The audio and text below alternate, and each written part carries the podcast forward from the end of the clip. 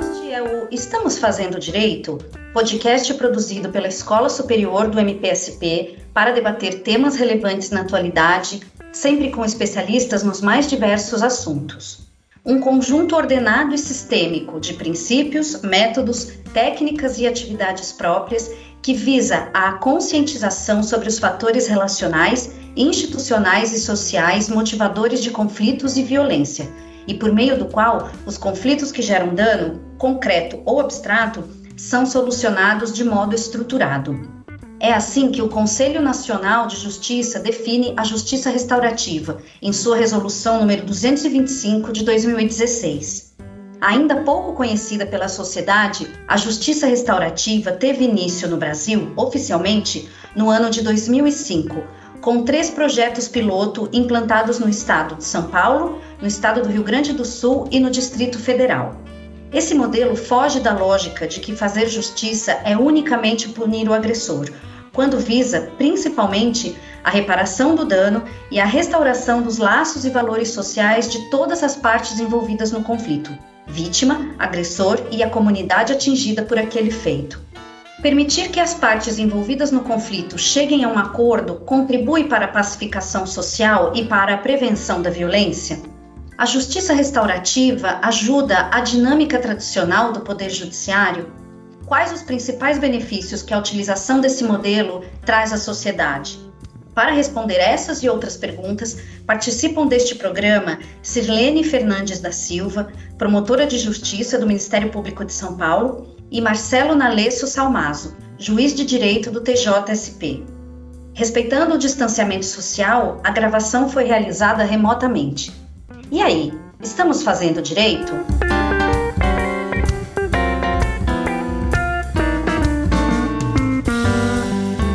Olá a todas e a todos. Eu sou Aline Rieira, assessora de comunicação da Escola Superior do Ministério Público de São Paulo, e hoje tenho a honra de conversar com a doutora Silene e com o doutor Marcelo. Muito obrigada pela participação de vocês aqui. Imagino que muita gente que nos ouve aqui no programa ainda não conhece a justiça restaurativa. Então, para começarmos nossa conversa, gostaria de pedir ao Dr. Marcelo que nos desse uma explicação sobre o que é e qual a importância da justiça restaurativa. Olá a todas e todos, é um grande prazer estar aqui na Escola Superior do Ministério Público do Estado de São Paulo, junto com os amigos do Ministério Público do Estado de São Paulo, e para falar um pouco, então, sobre justiça restaurativa e o seu conceito, nós precisamos entender qual o contexto em que chega a justiça restaurativa. Porque o conceito de justiça restaurativa é um conceito em constante desenvolvimento, portanto, um conceito aberto, mas nós podemos dizer também que a justiça restaurativa ela tem uma identidade, não cabe qualquer coisa que se entenda como mais humano ou como métodos autocompositivos nesse conceito de justiça restaurativa. E a nossa conversa, então, ela parte do paradigma e aí, o que é um paradigma? O paradigma é um conjunto de valores e ideias a partir dos quais nós enxergamos o mundo e lidamos com os problemas do mundo. Então, o paradigma em que está estruturado ou que está estruturada a nossa sociedade a convivência social. Um paradigma chamado cartesiano mecanicista, que foi desenvolvido lá na época do Iluminismo, e dando um salto no tempo, um paradigma que traz nas estruturas sociais as diretrizes do individualismo, do utilitarismo, do consumismo e da exclusão. Diretrizes que fomentam a competição e fomentam a guerra de todos contra todos. E, portanto, essa estrutura de convivência social que se espraia por todos os contextos, na relação com as pessoas, nos contextos familiares, nos contextos institucionais, na forma de lidar com as questões do mundo de uma maneira geral, essas diretrizes do individualismo, do utilitarismo, do consumismo e da exclusão, que fomentam a competição, elas nos reduzem. Nós que somos seres multidimensionais, eh, essa lógica nos reduz a aquele lugar de poder, nos reconhecendo em um lugar de poder, em um lugar que nos permite renda para sermos consumidores numa lógica de consumo. Uma estrutura de convivência social que se pauta pela hierarquia, grupos de pessoas que dominam outros grupos de pessoas. E aí nós temos questões do patriarcado, nós temos questões raciais, nós temos questões sociais, de injustiça social e tantas outras. Uma estrutura de convivência social, portanto, que impõe muitas violências a tantas e tantas pessoas, não só violências físicas e psíquicas, essas também, mas especialmente violências estruturais, violências culturais e violências simbólicas. Violências estruturais porque privam tantas e tantas pessoas de ter acesso a bens e serviços que, em tese, deveriam estar disponíveis a todos, e violências também culturais porque desconectam pessoas das redes de relações sociais que garantem o bem-estar e também impõem a muitas pessoas violências físicas e psíquicas por conta das condições sociais, ou de gênero, ou de raça, ou de origem, ou de opção sexual, ou de opção religiosa, dentre outras características dessas pessoas que são submetidas a outras violências e a estados de vulnerabilidade. E existem estudos muito profundos que dizem que o fator motivador interno, muitas vezes inconsciente, do conflito e da violência é o sentimento de vergonha, é o sentimento de humilhação que está lá dentro e que vem de um sentimento de não pertencimento, de desconexão. Então nós podemos entender é que tantas e tantas pessoas submetidas à desconexão, submetidas à exclusão, é, submetidas a essas formas de violência acabam respondendo a essas violências por meio de outros comportamentos violentos. E eu não estou aqui entrando nesse discurso né, quase infantil, ah, é vítima da sociedade ou tem culpa de tudo. Não. É claro que quem opta por um ato de violência que causa dano tem sim responsabilidade pelo que fez, mas se nós não olharmos para as causas profundas motivadoras desses conflitos e dessas violências, nós vamos passar gerações e gerações apenas enxugando gelo, apenas olhando para o sintoma sem olhar para as causas. E a justiça restaurativa, então, ela chega em um contexto maior de uma mudança de paradigma de convivência social, é, buscando superar esse paradigma cartesiano que traz essas diretrizes do individualismo, do utilitarismo, do consumismo e da exclusão, para a construção da convivência social pautada por um novo paradigma chamado holístico e ecológico, que se pauta que se baseia nas relações, trazendo outras diretrizes, as diretrizes do diálogo, da tolerância, do atendimento de necessidades, da reparação de danos, da construção de novos caminhos, da construção de responsabilidades individuais e coletivas para se chegar, para se alcançar uma lógica de cooperação na convivência entre as pessoas, de cuidado na lógica de convivência entre as pessoas, porque quando os seres humanos cuidam, uns dos outros, eles tendem a causar menos danos.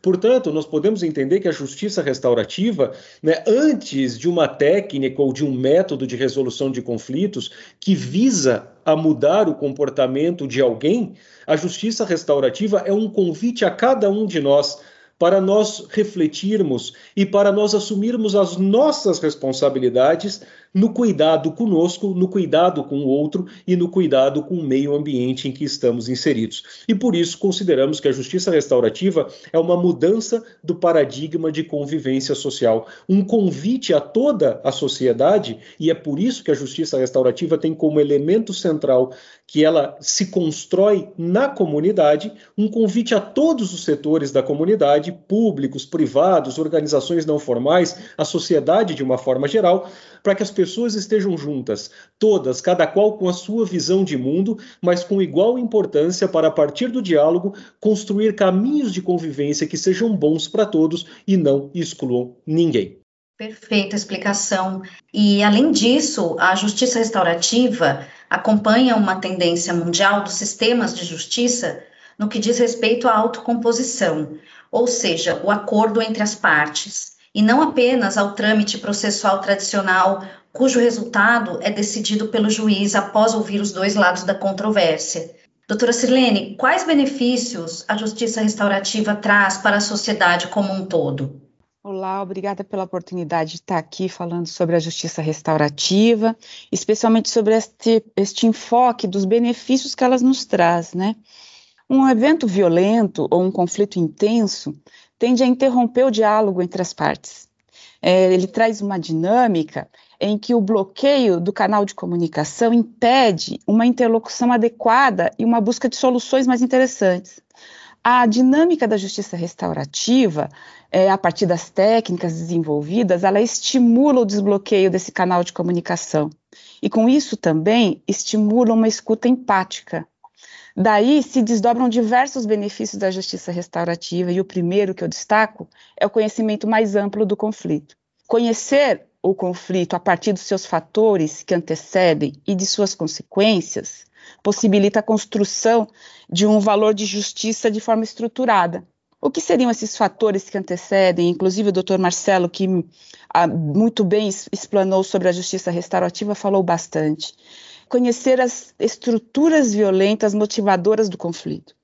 Né? E essas estruturas podem estar nas instituições, na sociedade em que estamos inseridos. Se a vítima e as pessoas envolvidas, impactadas naquele conflito, é, se propõe a um diálogo empático, a um diálogo com vistas a olhar o outro e a sua dificuldade e a sua alteridade, né, digamos, é o exercício da alteridade, consegue vislumbrar o que está na nossa sociedade motivando a reiteração de conflitos. O que temos de estruturas violentas que, de alguma forma, impede uma interlocução e uma solução de conflitos que não seja violenta. Então, é afastar da justiça, da solução dos conflitos, apenas a culpabilização, que é pensar apenas no olhar atrás, o que quem fez e qual a culpa. Ao abrir um diálogo empático, o que a gente tenta entender é o que motivou. E aí, num segundo momento, é como restaurar. Como restaurar o tecido social impactado por aquele evento? Como atender às necessidades da vítima? A vítima alcançada por um evento violento, ela tem necessidades a ser alcançadas, a ser atendidas. É, diversamente da justiça punitiva ou da justiça tradicional, a justiça restaurativa ela tem um olhar muito focado na vítima e suas necessidades. Né? A gente vê num processo criminal em que a vítima é instrumento de prova, na justiça restaurativa, a vítima é uma parte na construção do valor justiça e que busca atender à sua necessidade. Ao mesmo tempo, o autor, ele não é apenas alguém a ser identificado e punido, né, e a partir de uma medida que, que alcance-o de forma dolorosa. O autor ali está sendo convidado a esta reflexão e a responsabilização. E devemos deixar claro aqui que responsabilização é dif diferente de culpabilização. Culpabilizar é impor a ele uma medida, responsabilizar é trazer esta reflexão e buscar uma alteração de uma conduta.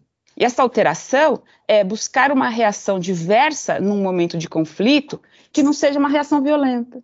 O conflito pode se transformar, a partir de uma visão da justiça restaurativa, em oportunidades de transformação. Então, a justiça restaurativa nos traz o que? Como benefícios? o desbloqueio dos canais de comunicação, a possibilidade de um conhecimento mais amplo do conflito, descortinar estruturas violentas que, se superadas, evitamos o desdobramento de novos eventos violentos, né, e, e construímos um parâmetro de justiça em melhores termos, né, e a partir daí, o que a gente, às vezes, por, por vezes pensamos em evitar conflitos, mas talvez valha pensarmos que conflitos estão na essência da, do, do convívio social. O problema não é haver discordâncias ou conflitos, o problema é esses conflitos se desdobrarem em eventos violentos. Se a partir de uma visão de que o conflito pode se desdobrar em eventos de mudança, então a justiça restaurativa nos estará é, nos colocando em melhores patamares de convivência social. Então, eu destacaria esses como benefícios da justiça restaurativa. Ótimo. E um mapeamento dos programas de justiça restaurativa no Brasil, publicado pelo CNJ em 2019, apontou que as redes que são mais fortalecidas pelas práticas restaurativas são a Rede de Garantia de Direitos da Criança e do Adolescente e a Rede de Proteção à Mulher Vítima de Violência. Doutor Marcelo, Como o senhor vê esses dados? Bem, para falarmos um pouco sobre essa questão, nós precisamos fazer uma pequena digressão histórica. É, o início da justiça restaurativa no mundo é, remonta ali é, da década de 70, 80, é, em vários, várias localidades, em vários países. Né? Então, nós tivemos as experiências que mais nos influenciam, que vêm do Canadá e dos Estados Unidos, principalmente do Canadá, no contato do juiz Barry Stewart com povos originários da província de Yukon, né? especificamente o Philip e o Harold Gattensby, é, e daí veio a prática do processo circular, que depois foi sistematizado sistematizada pela norte-americana Kay Prains. Né? Tudo isso também é, decorre de, dos movimentos feministas e dos movimentos pelos direitos civis nos Estados Unidos. É, também tivemos um outro movimento na Nova Zelândia, no norte da Austrália, especialmente na Nova Zelândia, em que eles perceberam que as populações marginalizadas dos povos originários maori é, que abarrotavam o sistema carcerário naquele país, algumas experiências na Europa, enfim, o que foi se consolidando em um novo conjunto conjunto de ideias né, e também novos métodos de se lidar com o conflito a partir de movimentos da comunidade que depois se consolidou como justiça restaurativa. E a justiça restaurativa, ela chega no Brasil formalmente, claro que alguns movimentos a, a precederam, mas ela chega no Brasil formalmente a partir de um projeto da então Secretaria da Reforma do Poder Judiciário do, do Ministério da Justiça, em parceria com o Programa das Nações Unidas para para o Desenvolvimento, o PNUD, é, que detectaram três localidades né, no Brasil que poderiam desenvolver justiça restaurativa e fizeram parcerias, então, né, com o Poder Judiciário aqui do Estado de São Paulo, né, também com o Poder Judiciário do Rio Grande do Sul e também com o Poder Judiciário do Distrito Federal. É, aqui em São Paulo, então, nós tivemos esses projetos piloto da Justiça Restaurativa, né, com o juiz Egberto Penido, que é um dos pioneiros da Justiça Restaurativa no Brasil, hoje é coordenador dos trabalhos do Grupo Gestor da Justiça Restaurativa do Tribunal de Justiça do Estado de São Paulo, do qual eu faço parte. Né, projetos esses que se desenvolveram nas varas da infância e da juventude da capital, é, ali na, com recorte regional, ali na região de Heliópolis, em parceria com o sistema de educação. É, no Rio Grande do Sul também tivemos projetos na infância e na juventude, e no Distrito Federal, projetos com adultos. Então, nesse início, a maior parte dos projetos de justiça restaurativa, esses projetos piloto, eles se iniciaram nesse contexto da educação. E assim, porque o sistema da justiça juvenil, né, o sistema socioeducativo, ele se comunica com a justiça restaurativa em muitos dos seus princípios. É como, por exemplo, o princípio da não punição, o princípio da atuação da conexão no contexto comunitário, é, o princípio da construção de responsabilidades individuais e também coletivas da família, do poder público e da sociedade de uma forma geral, a lógica de um trabalho multidisciplinar, interinstitucional, é, intersetorial, enfim, muitos princípios que se comunicam entre esses dois sistemas da infância e da juventude e da justiça restaurativa. E também porque o procedimento dos processos da infância e da juventude é bastante flexível e conta com o Instituto da Remissão, que é uma porta aberta para se derivar os conflitos para o trabalho restaurativo e depois para se receber os acordos restaurativos de maneira a extinguir o processo socioeducativo no âmbito do sistema de justiça formal. Então, por conta disso, né, a justiça restaurativa ela teve esse momento histórico inicial no âmbito da infância e da juventude e se fortaleceu muito nessa área. E a partir então desses três projetos piloto, a justiça restaurativa se, se espalhou por todo o Brasil. É, hoje, o próprio Conselho Nacional de Justiça tem uma política nacional para a justiça restaurativa, a partir da Resolução 225 de 2016, e depois a justiça restaurativa ela passa a atuar também em outras áreas, como a violência doméstica, que tem sido uma área de, é, digamos, experimentação da justiça restaurativa. Então, por, por, esse contexto histórico de construção, né, que esses dois setores têm sido, digamos assim, trabalhados de forma mais intensa por meio da justiça restaurativa. Agora, é importante nós ressaltarmos é que a justiça restaurativa, e vamos falar talvez um pouco mais sobre isso depois, ela é um sistema próprio, diferente do sistema de justiça formal, né, e que é, a justiça restaurativa não se importa né, com as nomenclaturas que o sistema de justiça formal atribui aos conflitos, como conflito da infância e da juventude, civil, criminal, da violência doméstica. Para a justiça restaurativa, o conflito é conflito e a violência é a violência. Né, de maneira que a construção da justiça restaurativa, nessa lógica comunitária, né, para o trabalho dos métodos restaurativos, desses fluxos internos e internos com a sociedade de uma forma geral, para atendimento das necessidades das pessoas, para atuar nos fatores fomentadores da violência, né, isso, é, é, essa construção ela é feita independentemente do conflito que chega. Né, mas, como eu disse, é, os, os, setores né, que têm tido um foco mais intenso do trabalho da justiça restaurativa por conta dessa construção histórica. Em primeiro lugar, né, foi o contexto da infância e da juventude, que trabalha já nessa lógica de rede, e por isso né, a justiça restaurativa ali encontrou um campo fértil, inclusive para incrementar esse trabalho de rede, e também no contexto da violência doméstica, né, que também busca atender essas necessidades, em princípio, da vítima, mulher, né, e também eventualmente do ofensor. Isso também demanda um trabalho de rede e por isso a justiça restaurativa, eh, no segundo momento, né, tomou um foco muito intenso nesse âmbito da proteção à mulher vítima de violência. Talvez também, Marcelo, aqui aproveitando na sua fala, pensar que no âmbito da infância e juventude é muito profícuo esse debate, né? Se refletir sobre a violência é importante em todos os momentos da vida, neste momento convidar o adolescente a refletir sobre o que é responsabilização do seu ato, seja bastante, seja uma oportunidade interessante para desenvolvermos em novos patamares a solução de conflitos, né? Além do, da flexibilização, da possibilidade mais flexível de procedimentos, é, este momento da vida eu entendo ser bastante interessante para a aplicação da justiça restaurativa. Né? Não vejo que a justiça restaurativa tenha limites quanto a áreas de atuação. Mas hoje os nossos limites são por termos uma justiça tradicional muito assentada tanto na nossa percepção de justiça, como na nossa percepção do que se espera de uma reação a um ato violento. Se a gente consegue desenvolver bem a justiça restaurativa no âmbito da infância e juventude, talvez conseguimos até ampliar a atuação da justiça restaurativa no seu desenvolver, né, no, no passar do tempo, porque vamos construindo novos patamares do que se espera da justiça efetivamente, que não está necessariamente ligada a uma vingança, a uma reação, mas sim a uma nova construção. Perfeito. Doutora Sirlene, o NUIPA, Núcleo de Incentivo em Práticas Autocompositivas do Ministério Público de São Paulo, foi criado em 2017 e, desde então, vem fomentando as atividades destinadas à solução consensual de conflitos. Em que área é mais utilizada a justiça restaurativa no âmbito do MPSP e quais as iniciativas em andamento? Assumi a coordenação do NUIPA junto com a colega Cristiane Lau em maio de 2020. E uma primeira iniciativa nossa foi buscarmos a interlocução com os colegas que estavam atuando com a justiça restaurativa no Estado.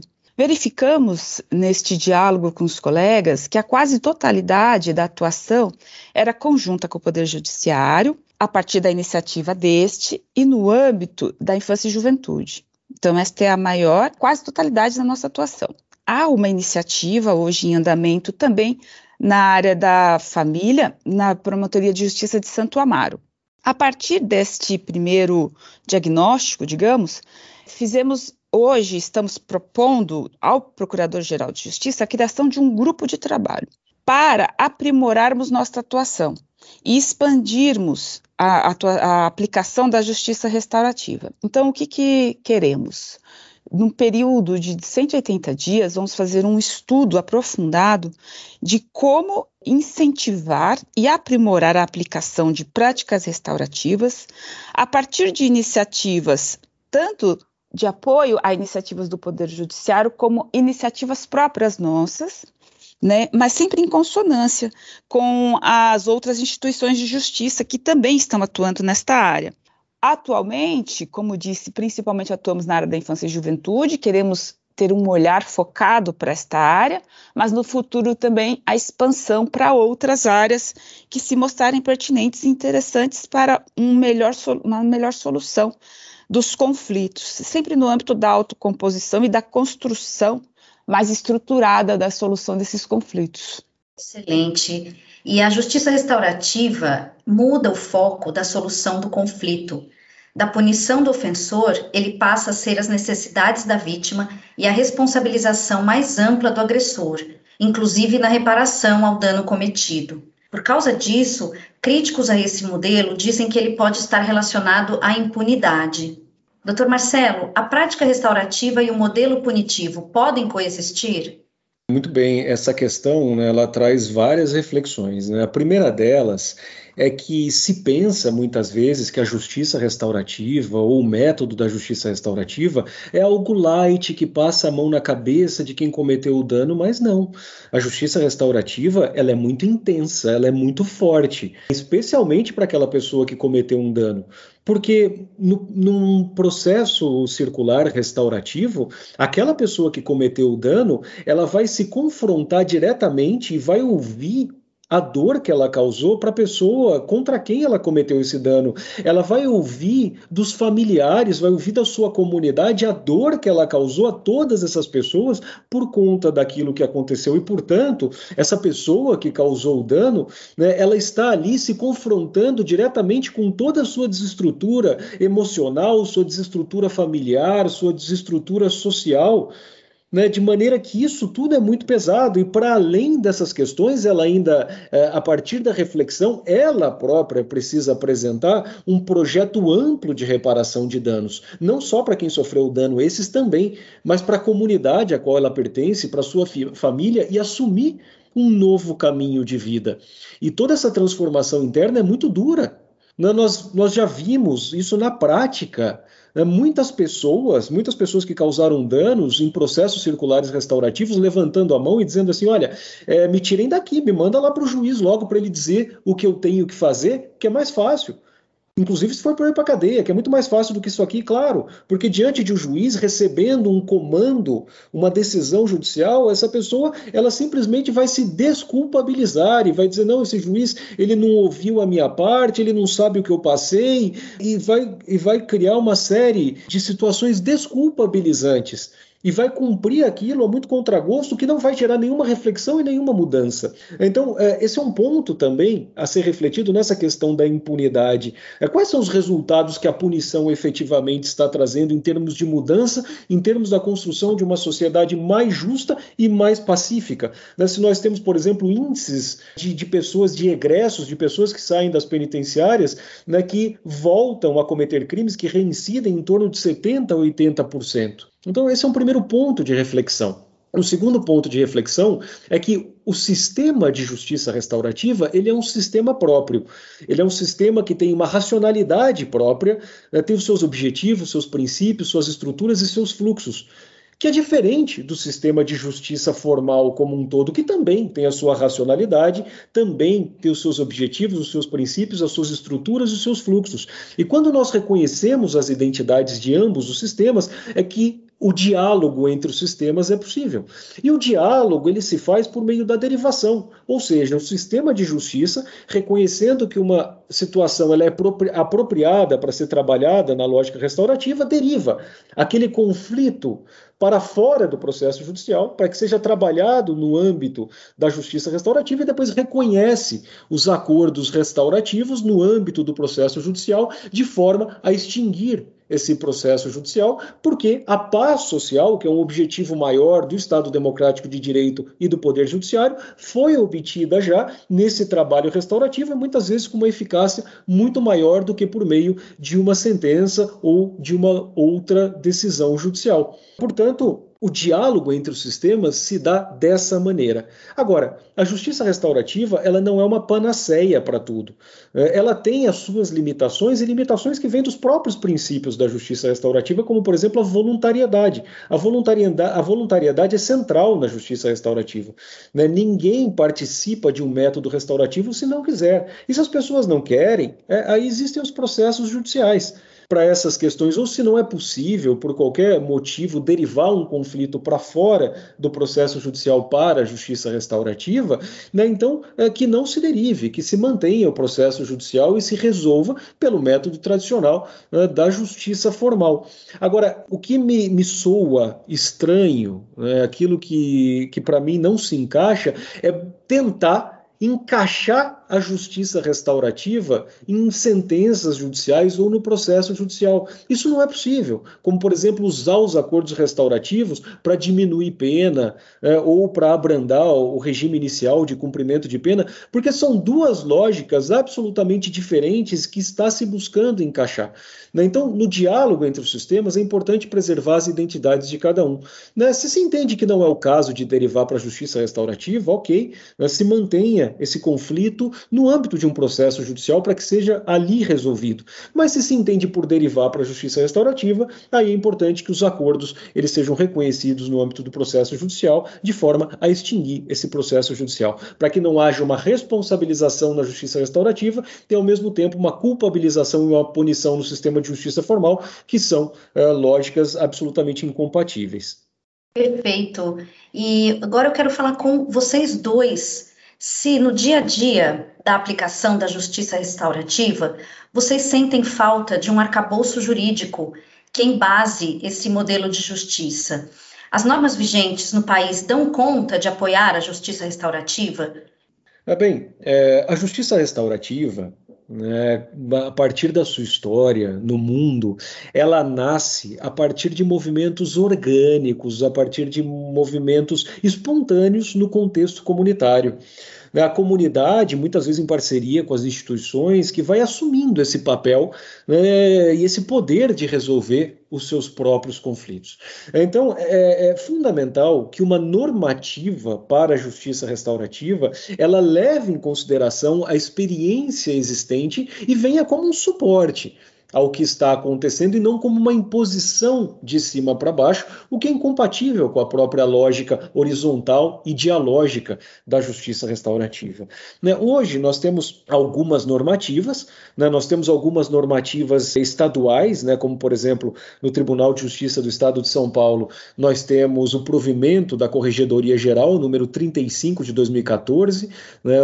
a primeira normativa de justiça restaurativa do Brasil, né? que estabelece fluxos de justiça restaurativa no âmbito da infância e da juventude. Temos também o provimento do Conselho Superior da Magistratura, número 2416 de 2017, que estrutura a justiça restaurativa no tribunal, nessa parceria com a comunidade. E temos né, para além dessas normativas estaduais e também leis municipais que tratam do tema, temos a grande normativa nacional, que é a Resolução número 225 de 2016 do Conselho Nacional de Justiça, né, que traz uma identidade para a justiça restaurativa, mas uma identidade aberta que não a enrijece em um modelo único, seja de estruturação, seja de formação ou seja de metodologia, ao mesmo tempo dá suporte, incentiva né, que os juízes e demais atores do sistema de justiça, em parceria com a comunidade, implementem a justiça restaurativa com algum embasamento, com suporte normativo e sempre voltando o sistema de justiça para fora,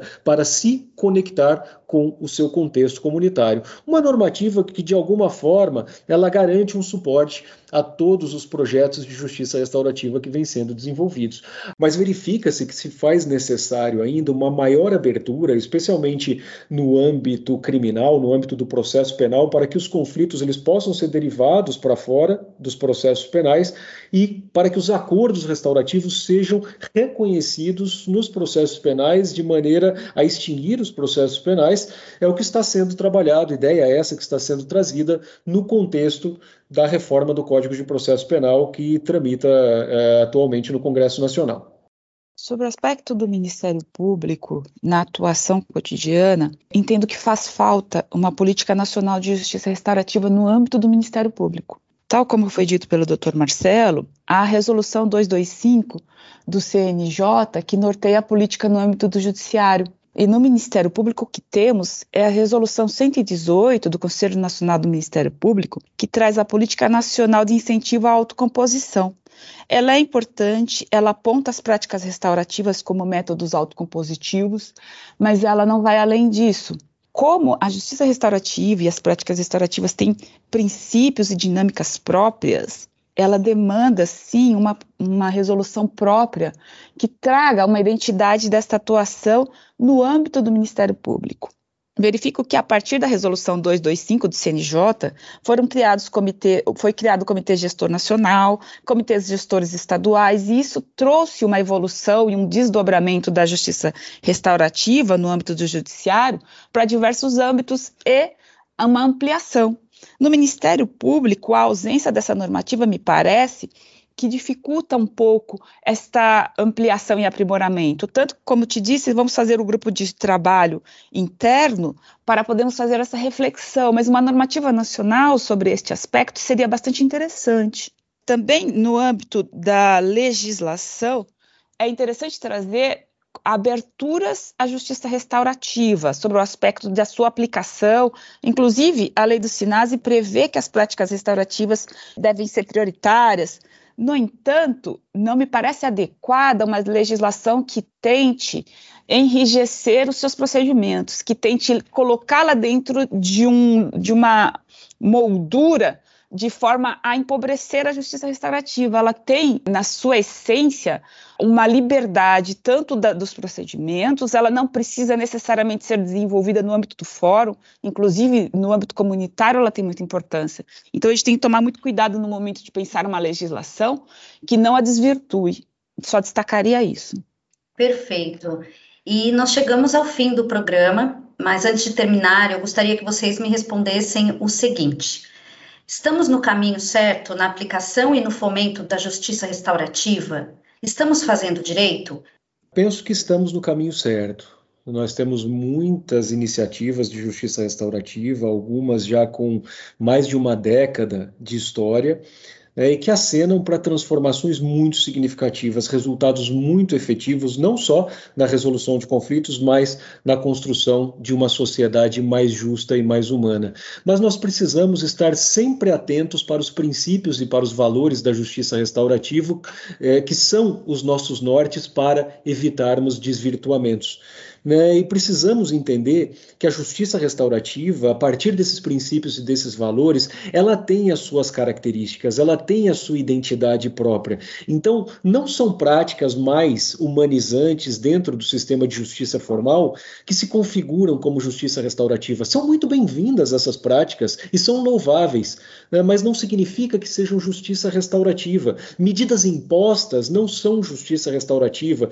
Quando os atores do sistema de justiça justiça, eles têm o protagonismo, mesmo que conversando com vítimas ou conversando com os causadores do dano, isso não é justiça restaurativa. A justiça restaurativa tem a sua identidade e nessa identidade está que ela se constrói com a comunidade, na comunidade pela comunidade. Comunidade da qual o juiz, o promotor, eh, o defensor, os, os, atores do sistema de justiça, os integrantes do sistema de justiça fazem parte também e são corresponsáveis por essa construção desse coletivo comunitário e do espaço de justiça restaurativa em que ocorrerão as práticas de justiça restaurativa por facilitadores devidamente capacitados para isso mas práticas que se dão dentro das quatro paredes do sistema de justiça sem conexões comunitárias né, podem ter outros nomes e também podem ser muito boas, mas não são justiça restaurativa. Sim, acredito que estamos no caminho certo. O diálogo e a reflexão sobre melhores caminhos, eles são sempre bem-vindos. A justiça restaurativa nos traz desafios bastante grandes de revisão de nossos entendimentos sobre justiça, de nossos entendimentos sobre a construção de uma sociedade em melhores termos. Então, acredito que incentivar a justiça restaurativa, né, tal como tem sido feito, é o caminho correto. Estamos fazendo direito. Olha, doutora Silene, doutor Marcelo, eu agradeço demais a participação de vocês. Aos nossos ouvintes, muito obrigada pela audiência. Sigam nossa programação no site e nas redes sociais da escola e até o próximo. Estamos fazendo direito?